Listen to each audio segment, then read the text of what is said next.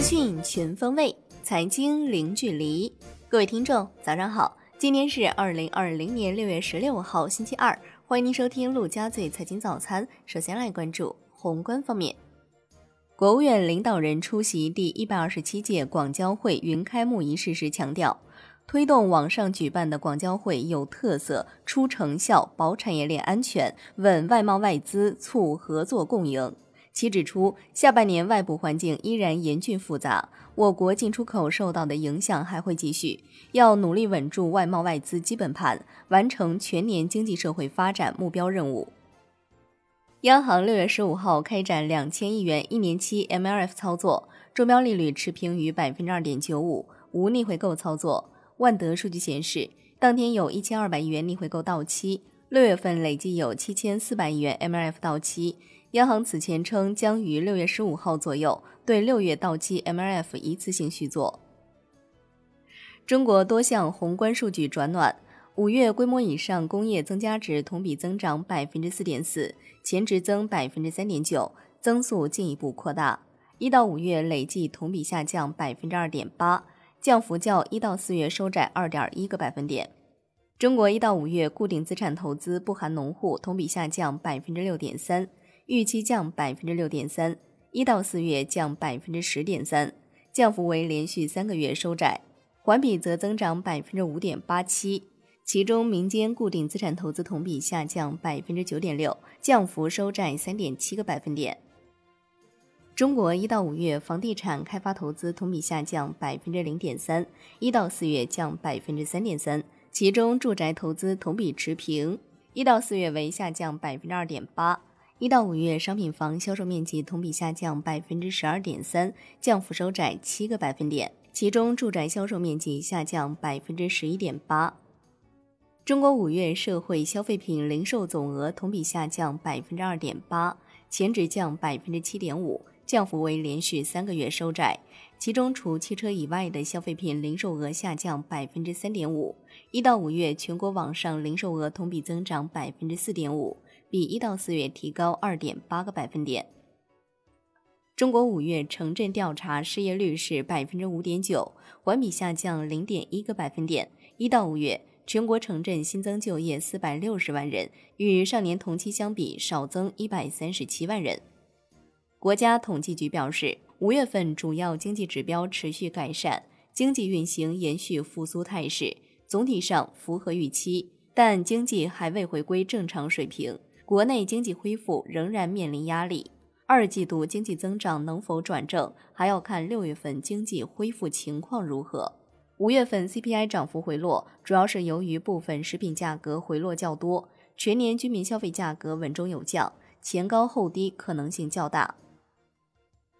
国家统计局回应，有六亿人每月收入一千元，表示数据可以从全国住户收支与生活状况调查数据得到印证，反映了我国基本国情。随着经济持续发展，将会有越来越多低收入和中间偏下收入群体转化为中等收入群体。我国国内市场潜力巨大，发展未有穷期。商务部发布。中国对外贸易形势报告（二零二零年春季）文件表示，二零二零年外贸发展面临环境的不确定性增多，挑战和压力显著增大。但也要看到，随着国内疫情影响逐步缓解，经济生产活动逐步恢复正常，实现外贸促稳提质仍具有坚实基础和有力支撑。最高法就关于加大知识产权侵权行为制裁力度的意见公开征求意见。要求引导当事人积极、全面、正确、诚实举证，提高损害赔偿数额计算的科学性和合理性，充分弥补知识产权权利人损失。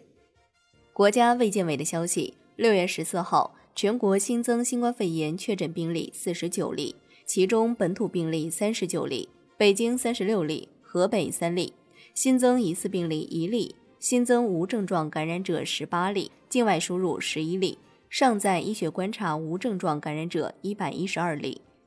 北京市六月十四号核酸检测机构共检测七万六千四百九十九人，结果阳性五十九份。北京疫情扩散风险很高，将以新发地及周边地区为重点，实施最严格流调全面溯源工作，对重点地区、重点区域、重点人群检测全覆盖，逐步扩大检测范围。北京市各区全面开展敲门行动，摸排与新发地有关人员等信息。北京市全市所有社区村都采取三级应急响应、二级防控措施、一级工作状态，暂停开放文化娱乐场所。来关注国内股市，上证指数收跌百分之一点零二，最终报收在两千八百九十点零三点；深成指跌百分之零点五三，创业板指涨百分之零点五八。万德全 A 跌百分之零点六七，病毒防治概念逆势爆发，逾二十股涨停，两市成交额接近七千六百亿元。北向资金午后快速离场，全天净卖出四十点七亿元，为连续两天净卖出。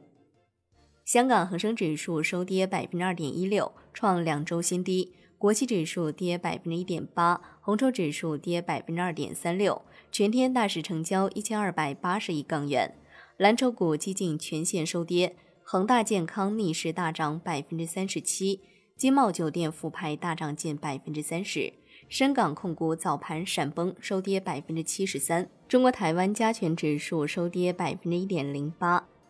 腾讯董事局主席马化腾六月九号至十二号出售总计九百六十五万腾讯股票，出售均价在四百三十三港元至四百五十点二七港元之间。共计套现约四十三亿港元，持股比例由百分之八点五一降至百分之八点四二。网传美的创始人何享健遭到挟持，警方通报已抓获五名犯罪嫌疑人，无人受伤，事主何某某安全。新股甘李药业开启申购，发行价高达六十三点三二元，为年内非科创板新股第三高，申购代码七三二零八七，申购上限。一万两千股。金融方面，上海市人民政府同意市国资委出资组建长三角投资上海有限公司。爆款基金层出不穷，易方达明星基金经理张坤掌舵的易方达优质企业三年持有期混合基金六月十五号发行，各大渠道开启疯狂刷屏模式，截至当天下午五点，销量约达三百五十亿。产业方面。我国北斗三号全球卫星导航系统最后一颗组网卫星发射窗口定为六月十六号十时十一分至十时五十分，瞄准窗口前沿实施发射。海外方面，美联储宣布扩大主体接贷款计划，为非盈利机构提供信贷渠道。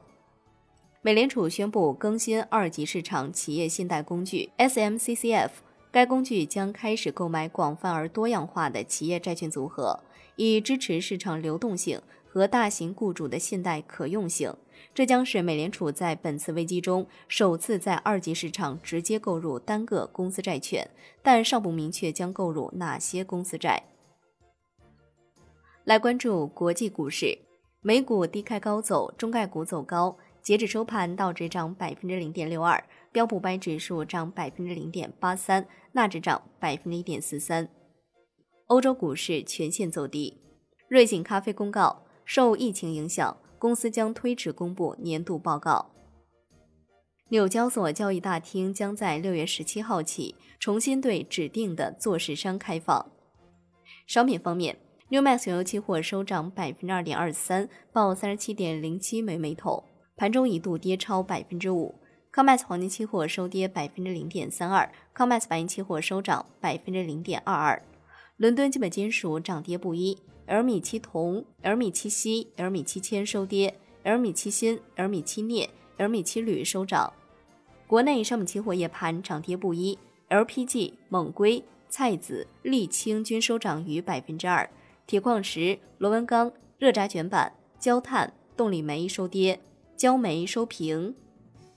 债券方面，多空因素轮番上阵，现券期货上演过山车行情。十年期国债期货主力合约涨百分之零点一二，五年期涨百分之零点一。银行间主要利率债收益率明显上行，MLF 缩量平价续作无碍平稳预期，资金面宽松，隔夜加权利率回落至百分之一点五下方。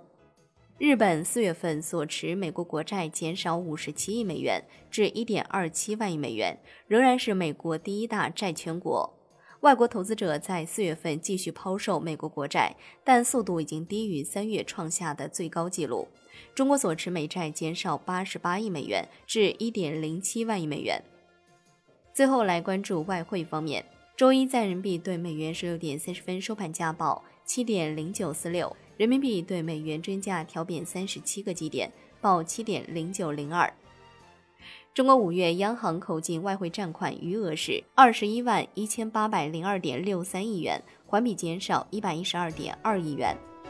好的，以上就是今天陆家嘴财经早餐的精华内容，感谢您的收听，我是夏天，下期再见喽。